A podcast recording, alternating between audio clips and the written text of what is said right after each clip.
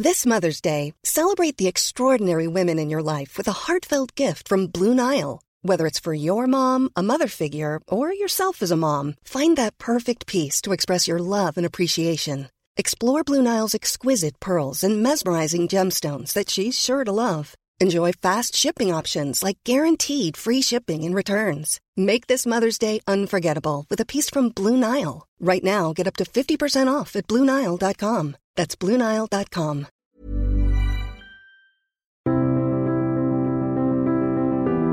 Bienvenue pour cette nouvelle émission consacrée à l'histoire. Nous allons cette semaine évoquer la figure d'Anne de France, dont le nom peut-être vous est peu connu, voire inconnu, alors même qu'elle a joué un rôle essentiel dans l'histoire du royaume de France, mais nous allons le voir aussi dans l'histoire de l'Europe. Anne de France qui a été quasiment reine de France, puisqu'elle a exercé la régence à la mort de son père Louis XI, en attendant que son frère Charles VIII devienne majeur, et Anne de France qui euh, a été une femme de pouvoir, une femme de gouvernement, et nous allons le voir, de la Bretagne à la Savoie, en passant par la ville de Moulins et le Bourbonnais.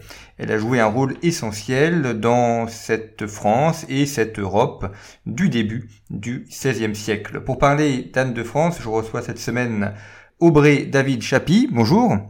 Bonjour. Merci, beaucoup, d'être venu à, à, notre micro. Vous êtes agrégé d'histoire, docteur en histoire moderne. Vous travaillez spécialement sur l'histoire des femmes au XVe et au XVIe siècle, et vous venez de publier aux éditions Passé Composé Anne de France, gouvernée au féminin à la Renaissance. Puis vous avez également organisé une, exposition euh, sur euh, Anne de France qui a permis comme ça aussi de la faire connaître euh, auprès d'un public varié.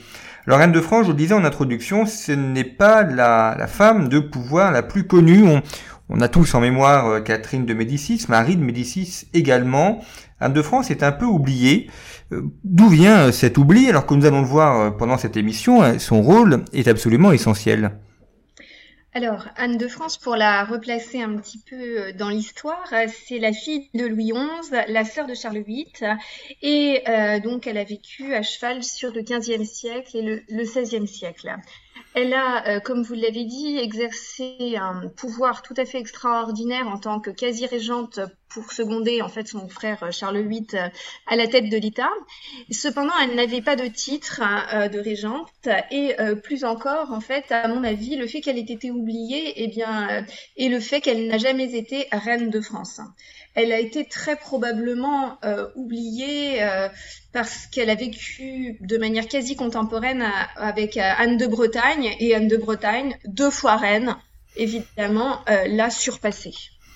D'autant que les relations entre les deux ne sont pas très bonnes, on va le voir, notamment parce que Anne de France est, est celle qui a permis l'arrimage définitif de la Bretagne au royaume de France. Alors, euh, Anne, de, Anne de France, euh, comment dire, euh, n'est au départ pas véritablement une partisane de la réunion de la Bretagne à la France. En effet, euh, son frère Charles VIII est, mari, est marié. Hein. Alors, le mariage n'a pas été consommé parce que les, les, les, deux époux sont trop jeunes, mais il est marié à Marguerite d'Autriche, la fille de l'empereur Maximilien d'Autriche. C'est une alliance extrêmement intéressante, une alliance qui a été conclue par Louis XI et qui fait partie, donc en fait, du grand dessin politique euh, de Louis XI, à savoir le rattachement de la Bourgogne, notamment à la France, mais pas seulement la Bourgogne, également une partie de la Flandre, du nord euh, de ce qui est euh, actuellement le, nord de la France. Hein. Et donc, en fait, les deux, ben, deux petits-enfants sont, sont, mariés. Or, eh bien, il devient urgent dans les années 1490, en fait, de, rompre cette alliance et de changer de trajectoire pour aller vers l'ouest. Puisqu'Anne de Bretagne s'est secrètement mariée avec euh, Maximilien d'Autriche, le duc d'Autriche, et euh, elle s'est mariée par euh, procuration, donc le mariage n'a pas non plus été consommé. Il faut absolument le rompre puisque la France est encerclée par la Bretagne et par le par l'Empire. Et Anne de France va donc organiser le mariage de Charles VIII avec Anne de Bretagne, duchesse de Bretagne. voilà, alors qu'elle n'y est pas favorable à l'origine. c'est elle qui va former Anne de Bretagne véritablement hein, à être reine de France et euh, comment dire qui va vivre à ses côtés véritablement pendant euh, plusieurs euh, plusieurs années. Et si on doit comparer le pouvoir de ces deux femmes, eh bien, c'est Anne de France véritablement qui est beaucoup plus puissante hein, et qui a le gouvernement du royaume entre ses mains, alors que Anne de Bretagne n'a jamais véritablement exercé le pouvoir politique. à la tête du royaume. Alors effectivement, vous évoquez la Bourgogne. On a oublié euh, aujourd'hui à quel point la, question bourguignonne était une question euh, essentielle dans cette fin 15e, début 16e siècle, notamment parce que la Bourgogne, ce n'est pas que la région actuelle. Euh, vous l'avez dit, ça va des, ça prend les Flandres, la Bourgogne, une partie de, l'Autriche, et ensuite ça donné lieu à la dynastie des, Habsbourg, qui ont été également présents en Espagne. Donc le royaume de France a toujours cette crainte d'être pris en tenaille et sa, sa politique est donc de briser cette tenaille. Voilà, c'est ça. Euh, la France, euh, d'ailleurs, si on rappelle un petit peu comment Anne de France arrive au pouvoir, elle arrive en pouvoir en 1483 à la mort de son père.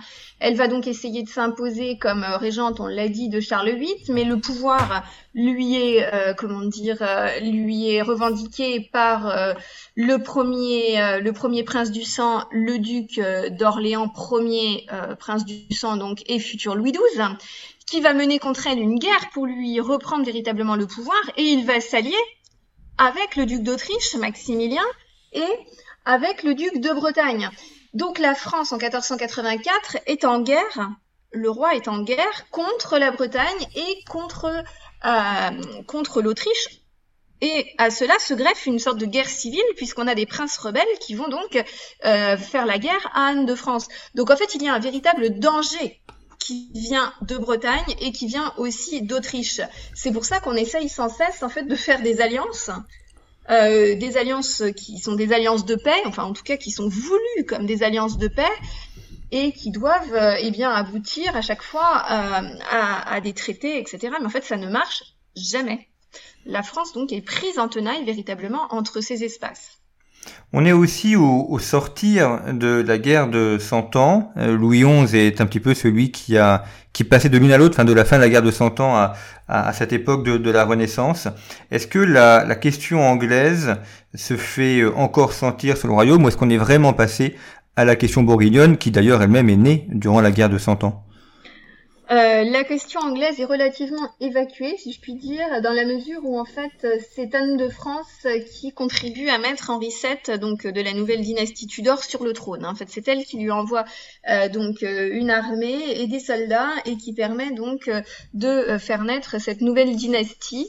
la dynastie, donc enfin le roi d'Angleterre Henri VII est donc relativement favorable à Anne de France en cette fin du XVe siècle. C'est finalement un peu la première fois que on n'a pas trop à craindre euh, le, voisin anglais.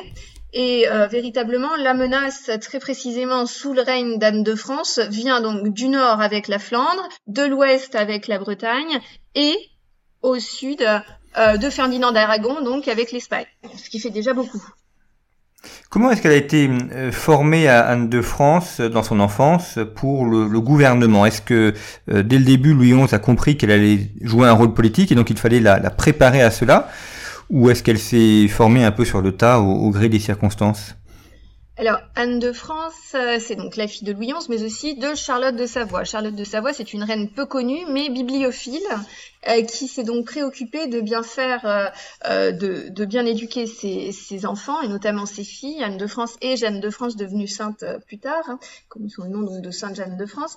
on leur a donc fourni des précepteurs qui leur ont appris plus que des rudiments, hein, mais véritablement. Donc la, la morale, c'est évident, la religion aussi, mais également la philosophie, puisque Anne de France, dans ses écrits, et notamment dans ce qu'elle a nommé ses enseignements à sa fille, euh, parle du philosophe avec un P majuscule, c'est-à-dire d'Aristote. Elle cite donc Aristote. Elle cite également Saint Augustin. Elle connaît, euh, elle connaît aussi très bien Christine de Pisan, qui est une théoricienne du politique du début du XVe siècle, euh, qui a écrit des miroirs aux princes, hein, c'est-à-dire des traités euh, de bon savoir-vivre à la cour, et pas seulement savoir-vivre, aussi savoir gouverner.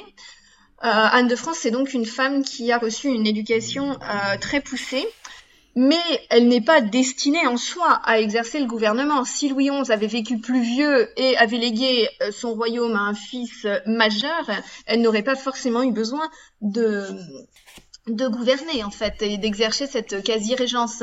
Donc elle s'est formée aux côtés de son père qui l'apprécie énormément parce qu'elle est très intelligente, parce qu'elle est fine et qu'ils ont des qualités en commun ou au moins un caractère en commun.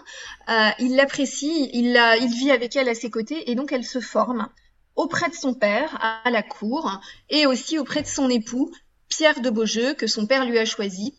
Pierre de Beaujeu, c'est euh, un comment dire, c'est le fils du duc de Bourbon, c'est aussi le frère du duc de Bourbon et mm, bien qu'il soit cadet, eh bien il devient euh, duc de Bourbon lui-même en 1488 à la mort de, son frère euh, sans héritier. Elle est donc mariée avec un homme qui a 20 ans de plus qu'elle, qui est expérimenté dans l'art du gouvernement, et donc elle apprend ce, cet art du gouvernement aux côtés à la fois de Louis XI et de Pierre de Beaujeu. Alors, vous évoquez la famille de Bourbon, et ça, effectivement, c'est l'introduction euh, de cette famille dans, l'histoire du royaume de France. On sait que les Bourbons euh, sont montés sur le trône euh, par la suite, et vous montrez dans votre ouvrage à quel point cette famille joue un rôle important, notamment parce que Anne de France s'installe dans la capitale du Bourbonnais, qui est la ville de Moulins. Oui, euh, la, la, famille de Bourbon est une famille euh, essentielle, euh, comment dire, euh, en, en, France entre la fin du XVe et le début du XVIe siècle. Il y a finalement, depuis la mort de René d'Anjou, eh bien il n'y a plus beaucoup de, de duchés indépendants en France. Hein. en plus, avec le mariage d'Anne de Bretagne avec Charles VIII, eh bien la marche de la réunification de la Bretagne à la France est en, est en cours. Hein. Elle sera véritablement, comment dire, ça sera véritablement chose faite uniquement sous règne de François premier, mais euh, tout de même c'est un bon début. Et donc en fait le duché de Bourbon, eh bien c'est un dernier, euh, un des derniers grands euh, grands duchés au cœur du royaume qui soit indépendant. Et Anne de France devient donc duchesse de Bourbon en 1488. Elle va donc quitter en quelque sorte la cour de France sans jamais vraiment la quitter complètement, hein, mais elle va aller s'installer à Moulins. Et à Moulins, elle va essayer d'installer, euh, comment dire, une cour qui soit euh, fastueuse, hein, qui soit un peu digne de celle de la cour de France. Anne est une fille de France, c'est un mot très très important. Hein. D'ailleurs, elle est souvent connue sous le nom d'Anne de Beaujeu, mais elle-même ne signe qu'Anne de France parce que c'est un nom de pouvoir, un nom de prestige. Elle est donc Anne de France, fille de roi, sœur de roi, et euh, elle doit avoir une cour qui soit prestigieuse et à la hauteur de sa naissance, du sang royal qui coule dans ses veines. Elle installe donc avec son époux euh, une cour tout à fait magnifique euh, qui va rassembler des artistes de renom. Elle fait construire un palais qui est hors norme, un des le premier palais Renaissance en France, et elle va développer donc cette cour pendant tout le début du XVIe siècle. Alors l'occasion d'ailleurs pour nos auditeurs de découvrir la ville de Moulins si euh, ils ne la connaissent pas, c'est aujourd'hui euh, un petit peu situé dans la, la diagonale du vide, ce qu'on appelle la diagonale du vide, mais en réalité il y a une, euh, de très nombreuses richesses culturelles et artistiques dans ces régions. On n'est pas très loin, à quelques kilomètres de la ville de Cluny, Nevers un peu au, au, nord. donc c'est une région qui est euh, d'une grande richesse. Et vous évoquez la, la cour de Moulins. Euh, qu'est-ce que c'est qu'une cour euh, au début XVIe siècle, ce qu'on a appelé par la suite la Renaissance? Comment est-ce que ça se caractérise une cour? Est-ce qu'on a le pouvoir politique, le pouvoir intellectuel, les pouvoirs artistiques? Comment est-ce qu'elle est, elle est organisée? Alors la cour d'Anne de France, c'est une cour, comme je vous l'ai dit, qui se veut un petit peu finalement un, une, euh, une, modélisation de la, de la cour de France. Alors, euh, c'est une cour où l'on exerce le pouvoir. Anne de France et son mari, hein, euh, comment dire, euh, exercent véritablement un pouvoir politique. Ils rendent justice dans leurs terres, ils battent monnaie, etc. Donc ça, c'est un, un, lieu de, de pouvoir. Hein. Euh, c'est aussi donc une cour euh, véritablement à la manière italienne au sens où on fait venir beaucoup d'artistes. Euh, je l'ai dit tout à l'heure, donc euh, mais je vais si je développe plus précisément un, un, artiste notamment très qui est connu sous le nom de qui a été longtemps connu sous le nom de Maître de Moulin, qui est aujourd'hui identifié à Jean Hay et qui est l'auteur donc du retable de la Vierge glorieuse au triptyque de Moulin, alors aujourd'hui, on ne peut pas le voir euh, si l'on va à Moulins, puisqu'il vient de partir en restauration euh, et il sera certainement montré au Louvre par la suite, mais c'est quand même le joyau de la cour de Moulins. Euh, vous avez également euh, des, des, sculpteurs, hein. vous avez euh, des, des, des, écrivains, notamment on avait quand même Clément Marot, on avait Jean Hauqueghem qui était à la cour d'Anne de France pour ce qui concernait la musique. Euh, on a vraiment des gens de très très haut niveau Euh, Jean Péréal aussi, euh, peintre du roi, est venu pour euh, travailler avec Anne de France. Et donc on a à la fois des individus qui sont porteurs de l'art de la Renaissance flamande et aussi on va avoir aussi de, des comment dire des artistes qui viennent d'Italie. Elle va faire travailler notamment dans ses jardins de nombreux Italiens qui son frère lui, lui ramène en fait en, de retour des guerres d'Italie. Et si je rebondis euh, sur ce que vous avez dit à propos de Moulin, en fait, aujourd'hui, en effet, Moulin, c'est un peu euh, dans un centre un petit peu euh, perdu dans la France. Et à l'époque, en fait, c'est pas du tout le cas, puisque Moulin, c'est à mi-chemin, en fait, entre Lyon et Lyon et la cour de France qui s'étale en fait, enfin qui, qui est itinérante hein, dans le Val de Loire. Donc on est entre le Val de Loire et Lyon. Et Lyon, c'est l'endroit d'où on part pour aller en Italie. Donc on est sur le chemin de l'Italie. Donc en fait, tous les ambassadeurs s'arrêtent à Moulins quand ils vont à la cour de France. Elle, reçoit donc des Italiens, elle reçoit euh, des, ambassadeurs qui viennent de partout, qui viennent la saluer et puis qui viennent parler de politique avec elle. Et dernière chose aussi à la cour, eh on trouve de très nombreuses princesses, puisque c'est aussi un instrument de pouvoir et de prestige que de montrer eh bien qu'on est entouré d'une cour féminine importante. Alors dans l'ouvrage que vous avez publié aux éditions Passé Composé, l'éditeur a euh, permis qu'il y ait un, carnet euh, photographique au centre de l'ouvrage qui permet d'abord de voir le triptyque que vous évoquiez sur la, Vierge Marie euh, de Moulins et puis beaucoup d'autres photos, des, des enluminures, photos également du palais d'Anne de France. Donc ça permet au lecteur de se porter euh, dans la ville de Moulins et de voir ainsi d'avoir les, visuels euh, de ce que vous évoquez dans, l'ouvrage. Euh, alors vous évoquez également le fait que elle est liée par sa mère donc à la, Savoie. Est-ce que ça a été aussi un, un enjeu politique? Est-ce que ça a participé aussi à, à son action politique que cette région de la Savoie? Alors, euh, de manière euh, finalement un petit peu détournée, euh, oui, Anne de France a des liens avec sa famille maternelle, de toute évidence, et surtout, en fait, ce qu'il faut voir, c'est que la sœur de Louis XI, hein, donc sa propre tante Yolande de France, est duchesse de Savoie aussi. Donc en fait, il y a des membres de la famille de France qui sont mariés en Savoie et des membres de la famille de, Savoie qui sont mariés avec euh, des princes, euh, des princes français. Donc les liens sont un, très très très très étroits. Et euh, la Savoie va être un pivot en fait vers l'Italie. Et euh, comment dire un véritable soutien euh, lors des guerres d'Italie euh, bien que euh, Anne de France ne soit pas très favorable aux guerres euh, d'Italie que va mener son frère Charles VIII, parce que eh bien, cela représente un, danger pour le roi qui part en personne, et puis aussi parce que des guerres coûtent cher et qu'on n'en connaît jamais l'issue. Et en l'occurrence, eh bien, ça ne sera pas, comment dire, une grande gloire que ces guerres d'Italie. Voilà. Que devient euh, Anne de France lorsque son frère euh, devient roi de, plein titre euh, Est-ce qu'elle continue son action politique ou est-ce qu'elle se retire sur ces terres du Bourbonnais pour participer aux questions artistiques? Non, alors elle, continue à exercer le pouvoir. Anne de France reste toujours relativement présente, même sous le règne de Louis XII. Quand Louis XII se, remarie pour la troisième fois en, en, pardon, 1514, eh bien, il, lui, il confie sa jeune épouse à Anne de France pour qu'elle lui apprenne euh, quand même à devenir une reine les manières du royaume, etc. Donc Anne de France reste toujours euh, présente. Évidemment, elle n'exerce plus le pouvoir aussi directement que pendant sa quasi-régence. Mais lors des guerres d'Italie, c'est Anne de France et Pierre de Bourbon qui sont, euh, comment dire, qui se voient conférer la lieutenant général du royaume euh, en l'absence du roi. Alors, c'est Pierre de Beaujeu qui a le titre, parce que c'est lui qui est l'homme, mais Anne de France est à ses côtés pour gouverner. Donc elle reste au, véritablement à la tête du royaume, ou au moins elle garde véritablement une préséance jusqu'au début du règne de François Ier, en fait, c'est-à-dire jusqu'en 1515. Et là, Louise de Savoie, en fait, va véritablement tenter de l'éclipser. Vous évoquez le rôle des livres dans votre biographie, le fait qu'Anne de France est une personne qui lit, qui euh, a pensé également la politique. Euh, quel est ce, rôle euh, essentiel des livres et comment est-ce qu'elle s'en sert, elle, pour exercer son pouvoir?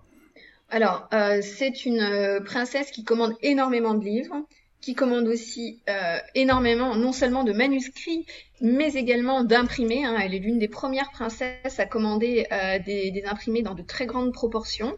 Euh, c'est la seule avec Louise de Savoie à faire cela. Donc on reconnaît véritablement, on perçoit son intérêt pour le livre déjà en tant qu'objet, mais aussi en tant qu'objet de pouvoir, parce qu'à travers les livres, eh bien, elle va pouvoir se faire représenter euh, par les écrivains et les historiens notamment qui sont à son service, comme un personnage historique et notamment comme un personnage salvateur pour le royaume, puisqu'elle a euh, gardé le royaume pendant des temps difficiles. Eh bien, elle apparaît comme une figure salvatrice, au même titre que Clotilde, que Jeanne d'Arc. Euh, voilà. Donc en fait, elle se sert véritablement aussi du des livres pour écrire, faire écrire l'histoire et pour y apparaître comme un personnage de premier plan.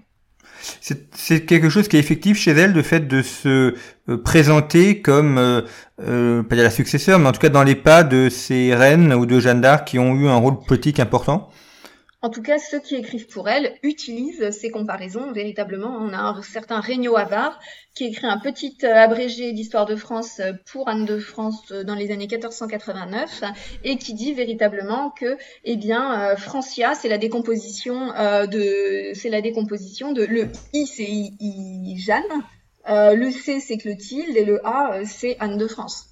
Donc véritablement, oui, c'est utilisé. Alors, est-ce qu'elle-même le demande euh, on ne sait pas, mais en tout cas, euh, les gens qui sont autour d'elle utilisent de telles comparaisons. Alors il y a la question également dans ce royaume de France de celle des, grands seigneurs. On est là aussi dans une évolution du pouvoir politique qui fait que le pouvoir féodal est un peu moins fort que ce qu'il a été, mais enfin il est toujours présent. Euh, comment ces seigneurs se comportent avec elle lorsqu'elle est régence Est-ce qu'ils y voient un moyen d'affaiblir le pouvoir royal pour gagner un peu de leur pouvoir. C'est généralement un peu le problème d'une régence. C'est l'occasion pour les grands seigneurs de, de retirer un petit peu du pouvoir à eux et, et affaiblir le pouvoir royal.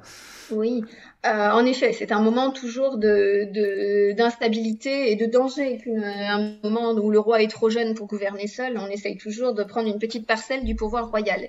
Et euh, de surcroît, il faut bien voir que les princes du sang sont généralement d'éternels mécontents parce qu'ils considèrent toujours que légitimement, par leur naissance, ils ont droit à un certain pouvoir et qu'on ne leur en accorde jamais assez. Or, euh, la règle veut que d'ordinaire, euh, la régence soit confiée plutôt à un homme.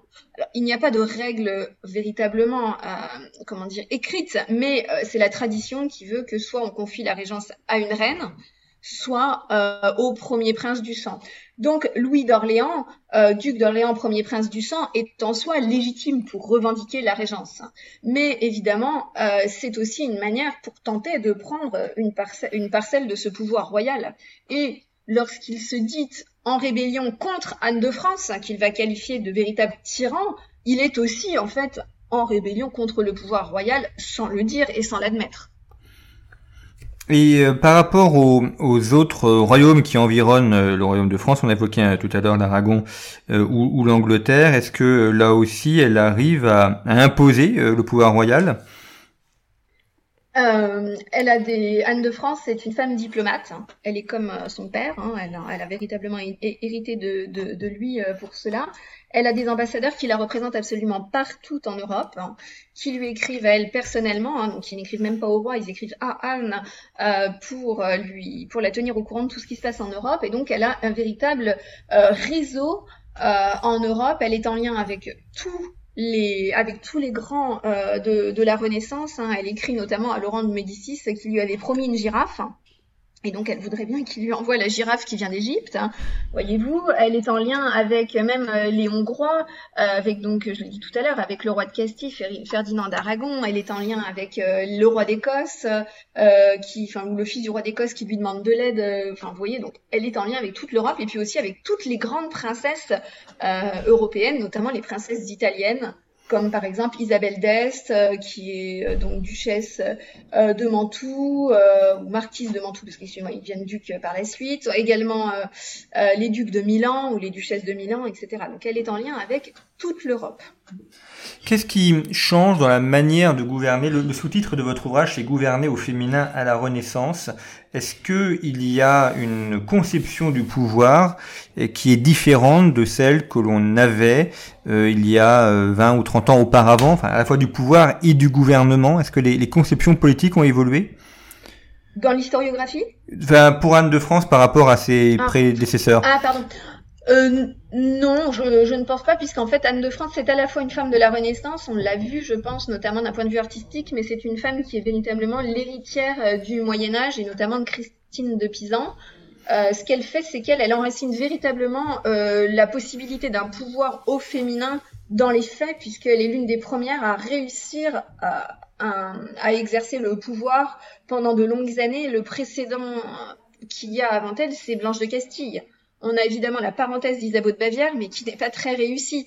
Donc en fait, il y a finalement assez peu de femmes qui ont exercé le pouvoir sur une aussi longue durée. Et elle, elle enracine cette possibilité d'une régence. Et juste après elle, Louise de Savoie, mère de François Ier, va se voir attribuer le titre officiel de régente. C'est-à-dire qu'en fait, c'est Anne de France qui a posé les fondements de cette nouvelle institution qui va naître en 1515, à savoir la régence féminine.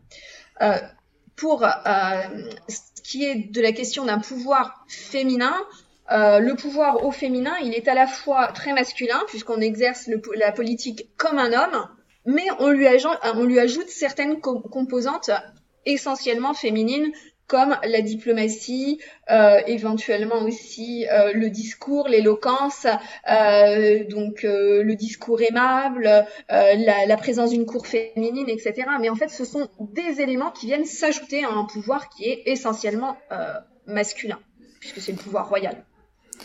À sa mort, où est-elle enterrée et, comment sont organisées ses funérailles? Est-ce qu'elle a droit à des funérailles d'une quasi-reine?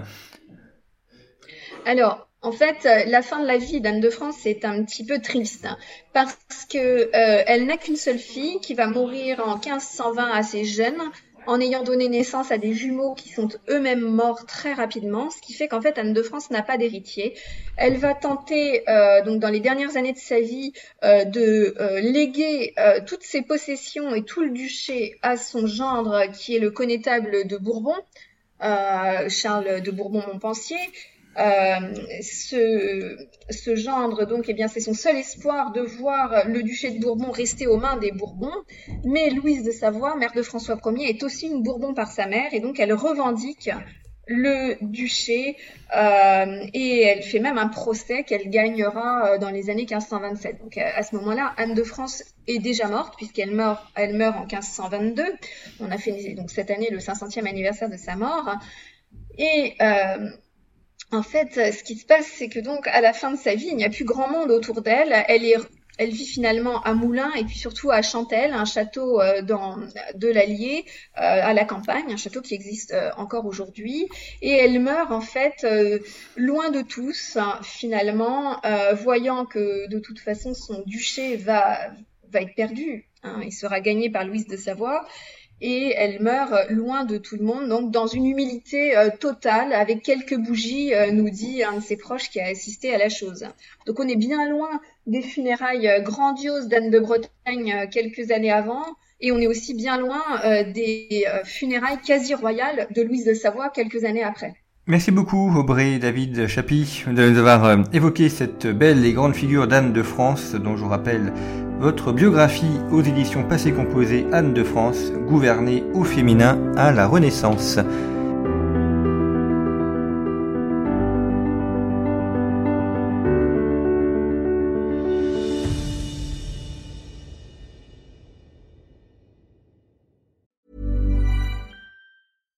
When you make decisions for your company, you look for the no-brainers. And if you have a lot of mailing to do, Stamps.com is the ultimate no brainer. It streamlines your processes to make your business more efficient, which makes you less busy. Mail checks, invoices, legal documents, and everything you need to keep your business running with Stamps.com.